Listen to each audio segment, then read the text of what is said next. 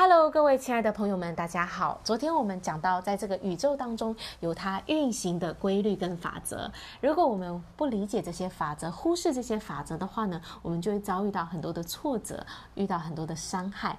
如果我们能够懂得这些法则，理解他们去，并且呢跟随法则去运作的时候呢，我们就能够在这一生创造我们想要的成功。今天我要跟大家分享的是法则中的法则，则也就是因果法则。这个法则在说的是，我们在这一生的回报，总会跟我们付出的服务相匹配。其实呢，这个历世历代以来呢，都有人在用不同的方式去讲述这个法则。我们常常听到的就是要怎么收获，就要先怎么栽。也就是说呢，种豆得豆，种瓜得瓜。你想要收获什么，你就要先付出什么。在物理学上也是这样子的哦。这个说我们物体呢，如果你给它一个作用力，就会啊，这时候呢就会有一个相反的作用力回来，反作用力，同等的相反方向的力量回来。所以呢，这个宇宙当中的这个能量啊，就是你给出什么就会收回什么。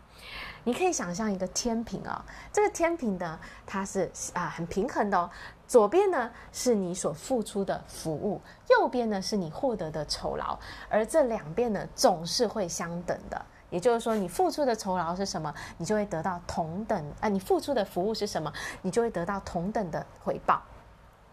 所以呢，如果一个人呢，如果一个人他在经营事业的时候，觉得这个事业的发展扩展了没有跟上这个时代的脚步，那这时候呢，他需要做的事情是什么？他需要去检视。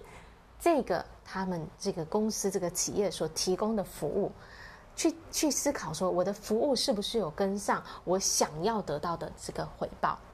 那如果呢，一个人他对自己的收入不满的话呢，他也是要去检视说他自己的提供的服务，我的服务跟我想要的酬劳有没有匹配呢？这个服务的对象哦。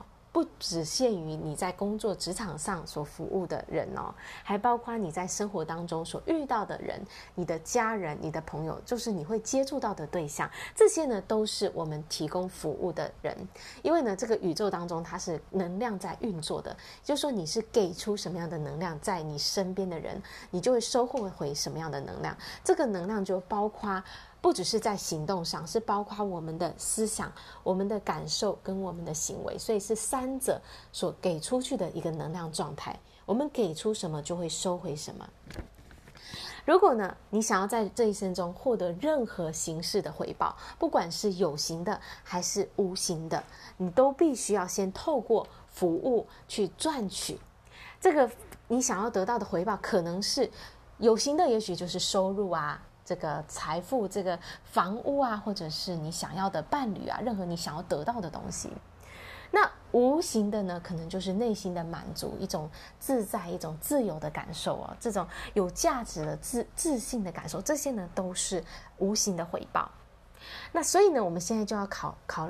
就思考的就是说呢，我们现在在这里，那我们的目标在那里，我们我们要获得的酬劳，我们想要拥有的东西，那中间的这一段距离，就是我们要去去啊去搭建一个桥梁，能够到达我们想要去的那一段。